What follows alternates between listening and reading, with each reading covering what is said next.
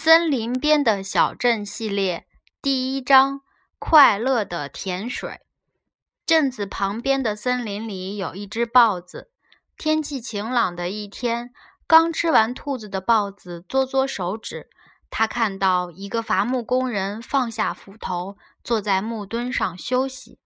伐木工人从小包袱里拿出半块面包、半截火腿和一瓶酒。疲惫的伐木工人吃了一口面包后，开始咕咚咕咚地喝酒。半瓶酒下肚，伐木工人的脸上红彤彤的，疲惫已经不见了。只见他又喝下一口，就开始快乐地唱起来了：“河边的姑娘洗衣服，我拿斧头。”旁边走，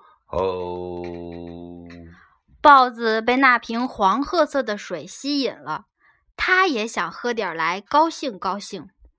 豹子跳出树后，大叫一声：“哈！”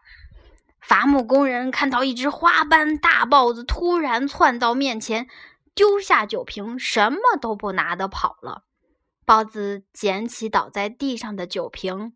把剩下的酒往嘴里倒，他吧嗒着嘴回味着酒的果香，一阵子热流滚到肚子里。花斑豹子被热流烘起了全身的毛，心里像升起一朵朵好闻的柠檬花。他决定去找更多的这种甜水来喝。豹子趟过小河，来到镇子上，他抓住一个提着牛奶桶的女人，吼道：“给我快乐的甜水！”女人吓得眼珠子都快跳出来了。她把牛奶桶举到豹子面前，豹子抱起桶来，咕咚喝了一口，嗯，味道还行。不过这不是他要找的甜水。他举起半桶奶，丢到裁缝的透明大橱窗上。这不是我要的快乐甜水。牛奶工早就趁他抱起牛奶桶时跑得没影了。豹子跑到路边的面包店，一只手穿过外卖窗口，揪住面包师的衣服领子，大叫：“给我快乐的甜水！”面包师看向小伙计，直摆手，说不出话来。小伙计端出来一锅金黄色的液体，晶莹剔透，还弥漫着浓郁的香气。豹子放下面包师，端起大锅，咕噔一口。他撇撇嘴，只觉得舌头上厚厚一层油，讲不出话了。原来小伙计顺手递给豹子的是他用来炸面包圈的黄油。豹子转身奔向镇子中央的小喷泉，他把整个头浸在池子里，咕咚呼噜地喝水漱口。他想用清凉的水把糊在口腔、舌头的油都冲下去。在豹子漱口的功夫。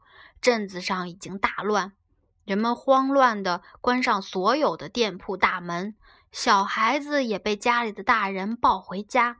晒太阳的爷爷拎起小板凳，锁紧房门。只有高度近视的医生好奇地端着一盘药水，从他的店里探出头来。他想找个人问问镇子上到底怎么了，可是街道上已经空得没了人影。医生径直走向喷泉那边，模糊的身影问道：“这是怎么了？大家都见鬼了吗？怎么一个人影都看不到？”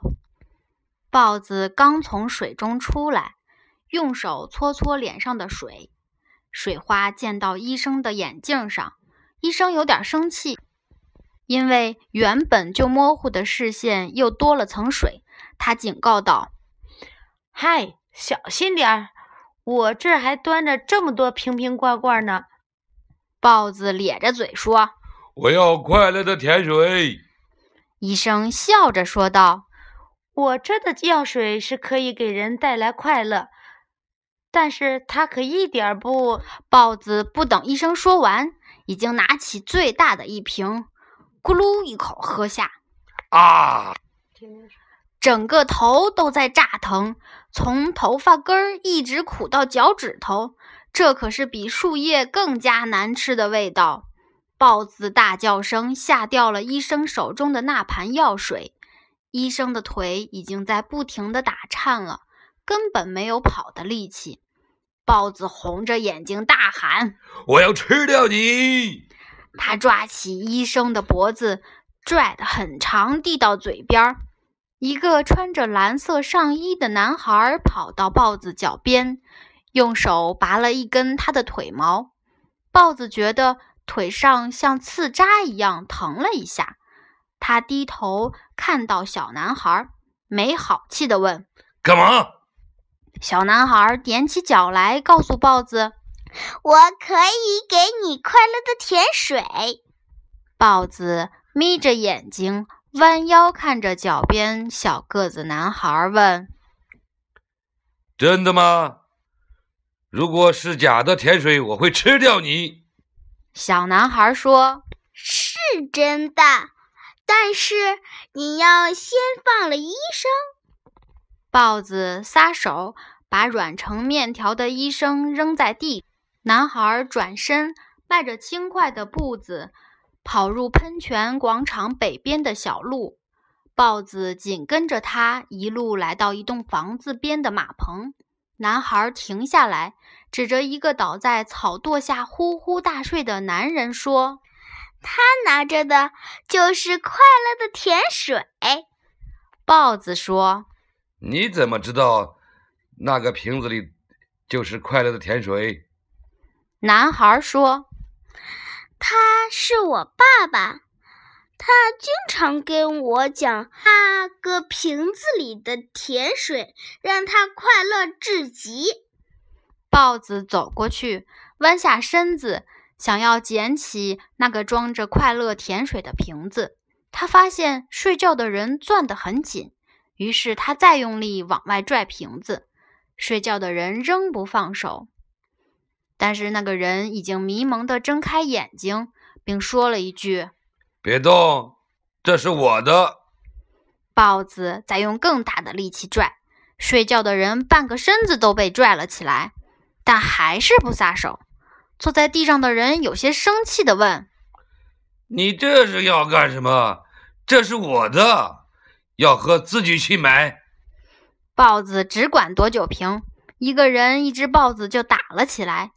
豹子很壮，它的肌肉像块铁一样硬。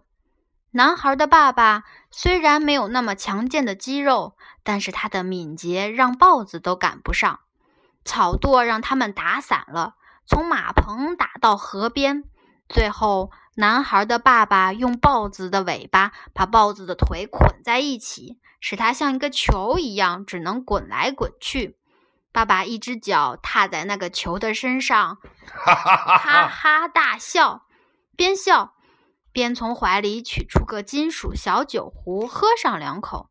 他喝完，口齿不清地说：“我的就是我的。”河边洗衣服的女人拿着棒槌走进爸爸的身边，尖声大叫：“又喝！”我说怎么会一上午看不见人影？叫你去放马，你竟然去喝酒！说着，棒槌就落在了酒鬼爸爸的身上。